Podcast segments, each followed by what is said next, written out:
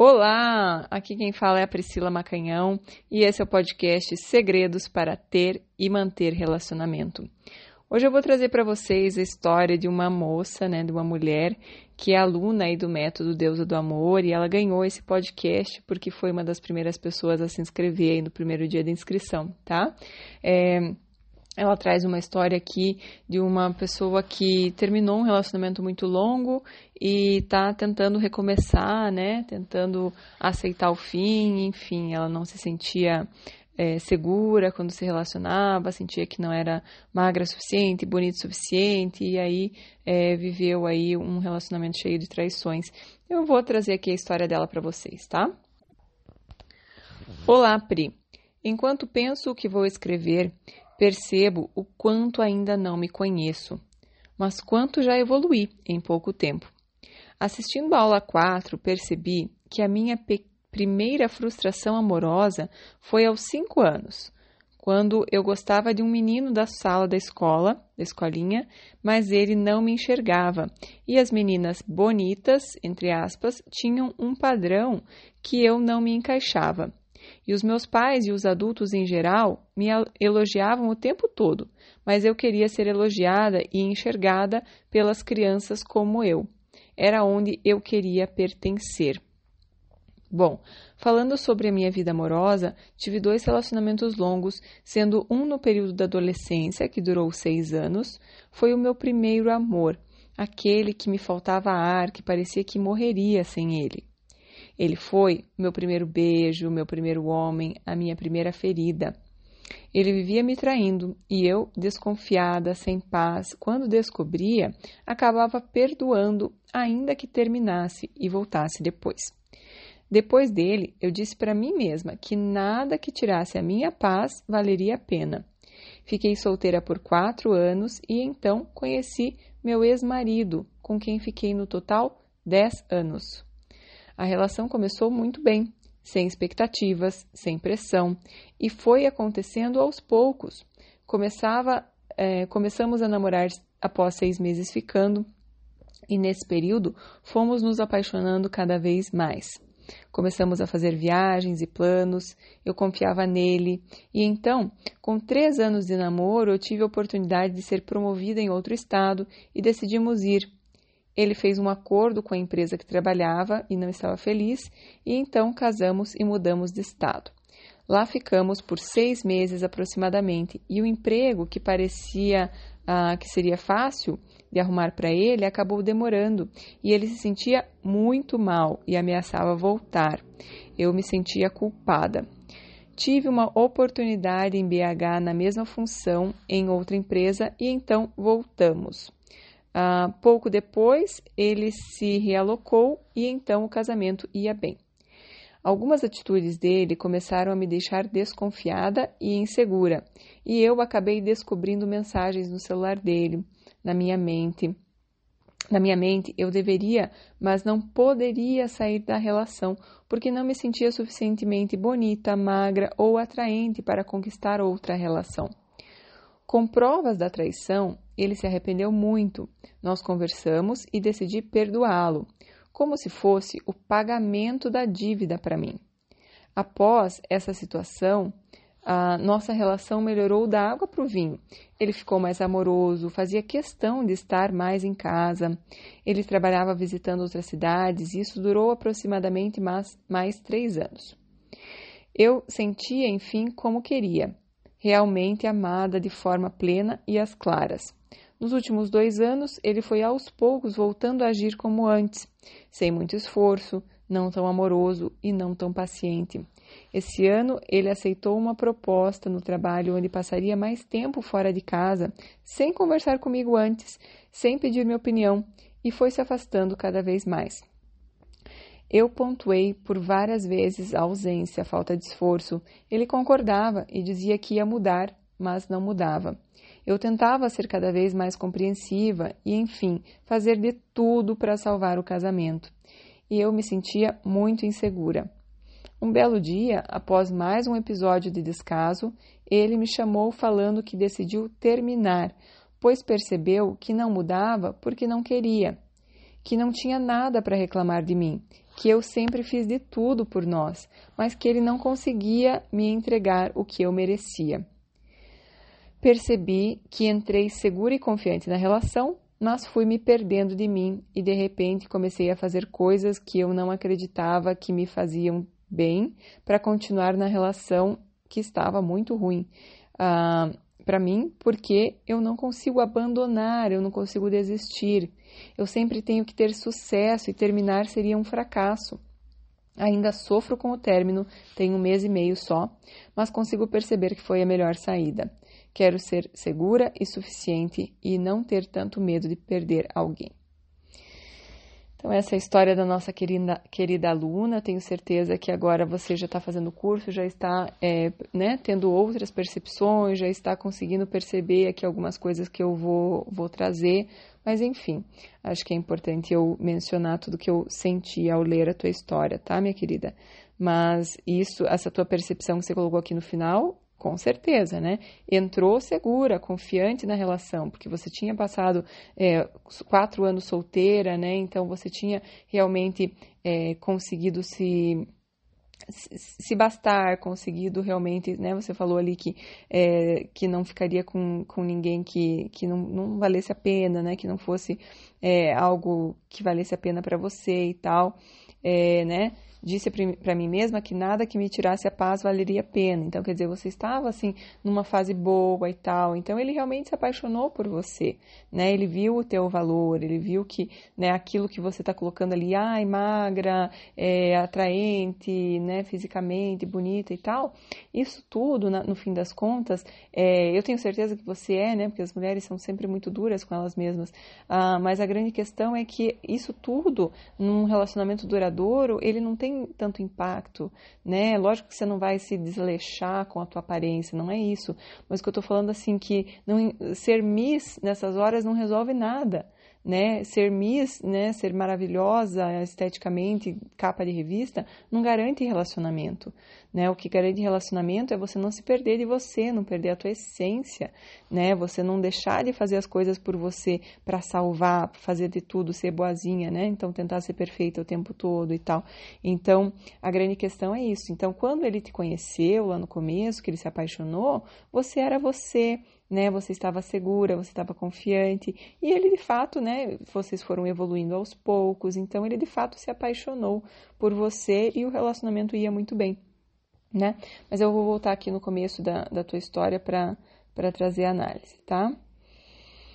Você falou assim que a tua primeira frustração amorosa foi aos cinco anos, quando você é, gostava do menininho da escola e ele não te enxergava. Veja, eu percebo isso com crianças, sabe? As crianças, às vezes, elas têm uma carência, uma necessidade de ser é, notada, de ser elogiada pelas outras crianças, só que, às vezes, é, isso faz com que elas acabem forçando uma barra entre os coleguinhas para ser amada, para ser gostada, para ser é, olhada. E aí ela perde o brilho, perde o encanto. Então, é, esse padrão que você falou assim das meninas bonitas é, é, é, uma coisa assim que no primeiro momento, talvez, não sei, mas no primeiro dia de aula e tal, é uma coisa, mas assim, ao passar do tempo que você está na escolinha, né, que as crianças estão na escolinha, a grande questão é o comportamento, é o quanto que se sente bem com ela mesma, quanto que se sente segura consigo mesma. Então, às vezes, tem ali uma insegurança que já vem dessa fase, né? Tem ali uma carência que já vem dessa fase, o não se sentir boa o suficiente, e isso transparece na percepção dos outros, tá? Então, a gente precisa ficar muito atenta nisso.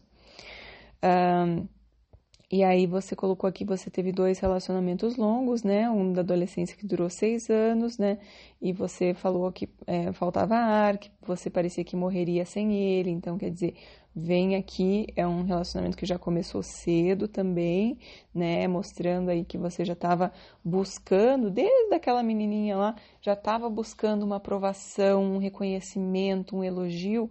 Ah, de que algo que você dentro de você não conseguia sentir. Às vezes os pais até falam, né, repetem e tal, mas por alguma razão vem lá dentro de você aquela crença lá que você não é tão boa assim, né? Porque às vezes, uh, enfim, a gente espera alguma coisa além do que já tem, enfim, às vezes alguma coisa que aconteceu, né, lá no, no, no comecinho, né, da, da, da, relação com os pais, alguma coisa que ouviu. A criança ela é uma esponjinha, né?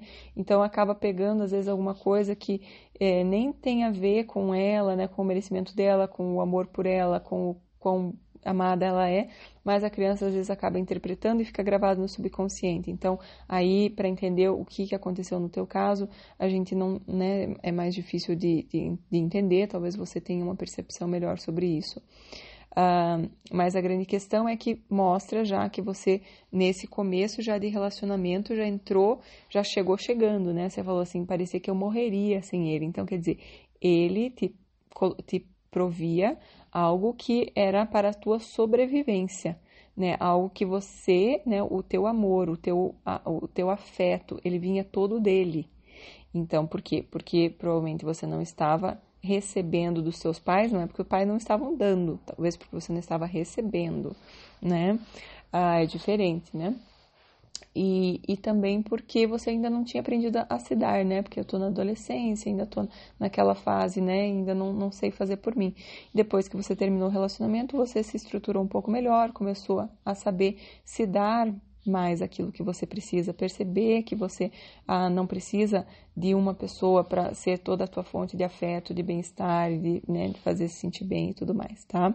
Então, isso vem com a maturidade. É, e, e, com certeza já estão né, vindo outras, outras percepções aí. Tanto que você foi para outra relação já de uma forma mais sem expectativa, sem pressão, entrou bem tranquila.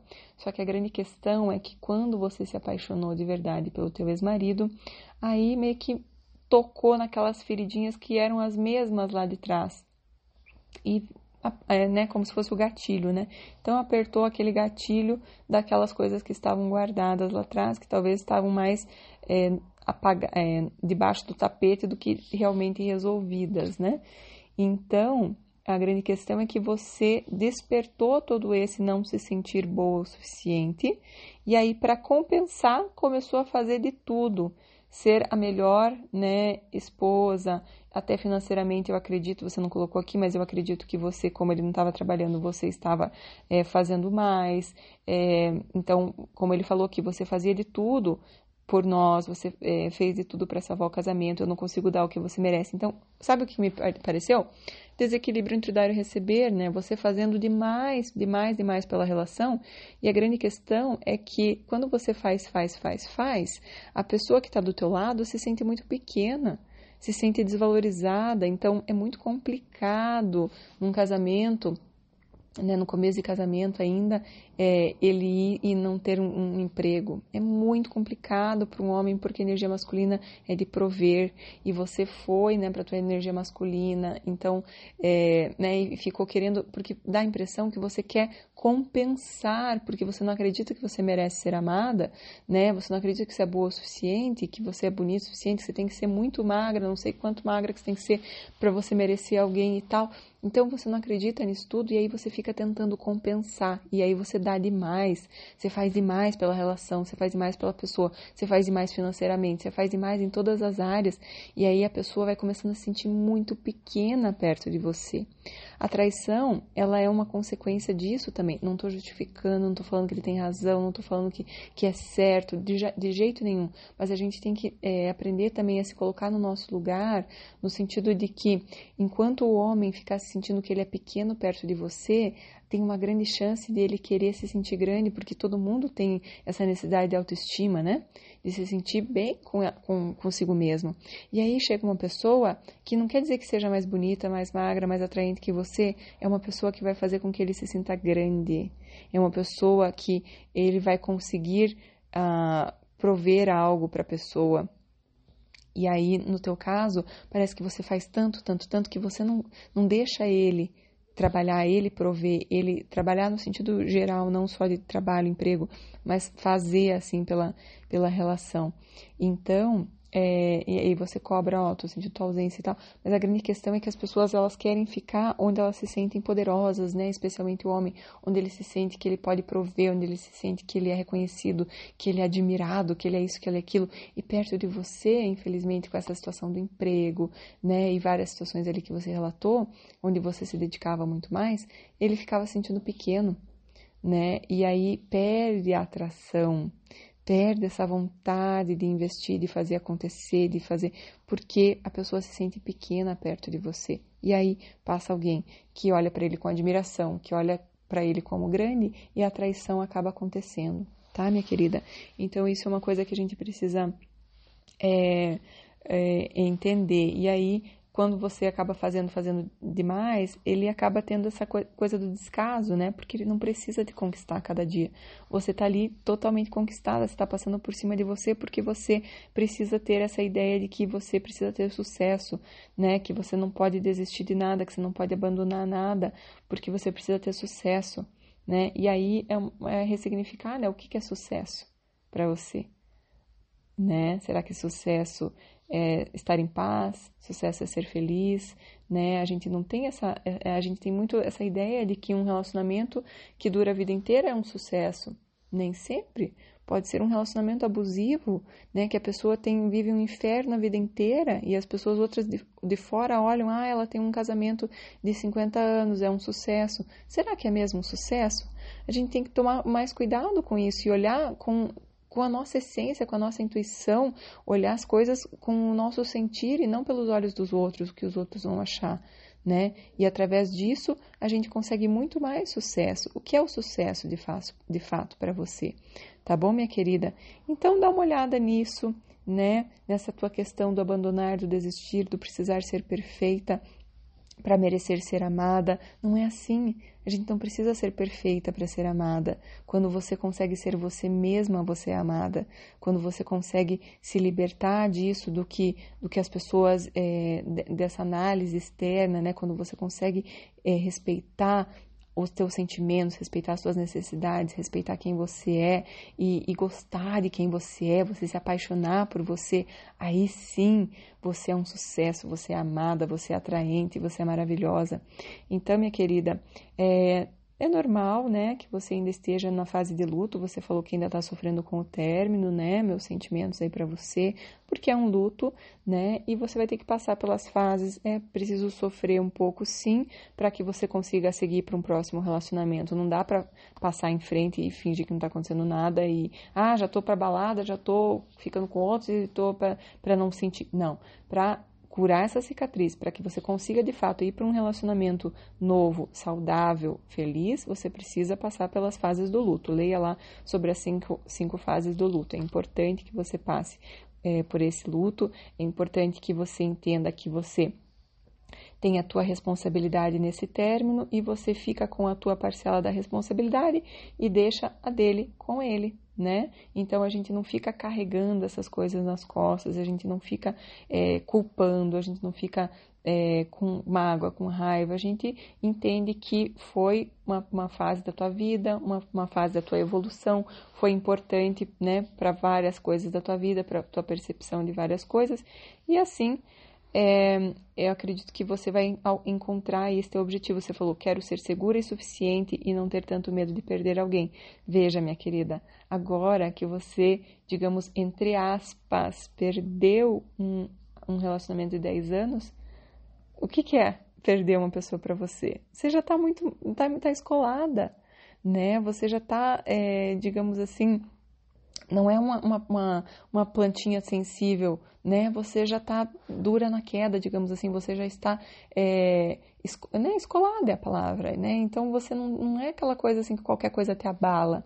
Então eu acredito que esse medo de perder, você fala assim: olha, eu já lidei com uma, um final de relacionamento de 10 anos, sobrevivi, estou muito melhor, porque eu tenho certeza absoluta que daqui a um tempo você vai chegar e vai falar para mim, Priscila, Estou muito, muito, muito, muito melhor do que eu estava quando estava casada. Estou muito feliz, estou na minha melhor fase, estou muito bem. Então, quer dizer, é, depois que você olhar para trás, você vai falar assim: gente, eu não preciso ter medo de perder, eu confio na vida. Eu fiquei com medo de perder a vida de um jeito ou de outro. Falou assim: não, querida, se você não, não vai soltar, eu vou dar um jeito de tirar daqui. Vai ser com traição, vai ser um jeito.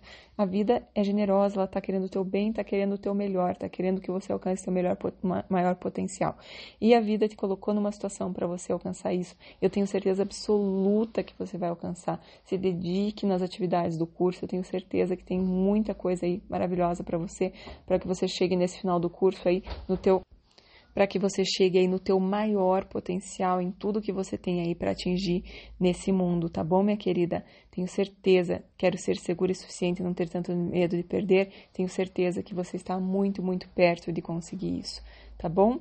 É, receba aí meu, meu carinho, né? É, passe aí por essa fase que você tem que passar, tá tudo certo, né? Que você tem muitas, muitas, muitas coisas boas aí por vir e eu tenho certeza que isso tudo que você viveu foi necessário, foi importante e olhe com gratidão e com honra aí para esses dois relacionamentos grandes que você teve na tua vida e principalmente papai e mamãe, tá bom?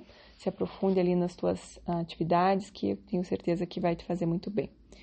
Um beijo e quem gostou aí dessa história, por favor, compartilhe com seus amigos, dê o um joinha aí, curta o canal do YouTube, para que eu possa saber que é relevante para vocês e continue produzindo conteúdos de valor, tá bom? Um beijo, amo vocês, tchau, tchau.